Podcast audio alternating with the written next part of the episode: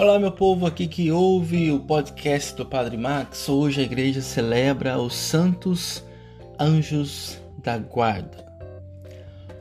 Nós vemos relatos que o povo de Deus no Antigo Testamento era protegido e guiado pelos anjos do Senhor que os guardava e os protegia, principalmente os profetas que tinham uma missão mais árdua de anunciar o que Deus queria para o povo.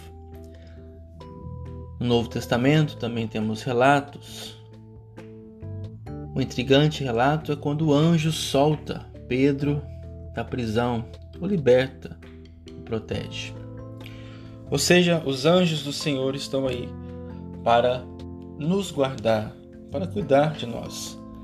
Mas essa proteção precisa ser uma postura diante daquilo que Deus quer para nós. Deus quer nos proteger, mas nós devemos deixar ser protegidos pelo Senhor, pelos anjos do Senhor.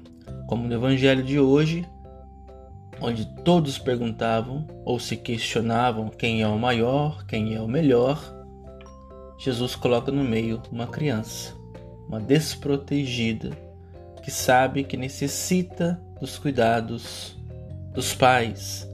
Assim também é Deus conosco. Deus nos protege.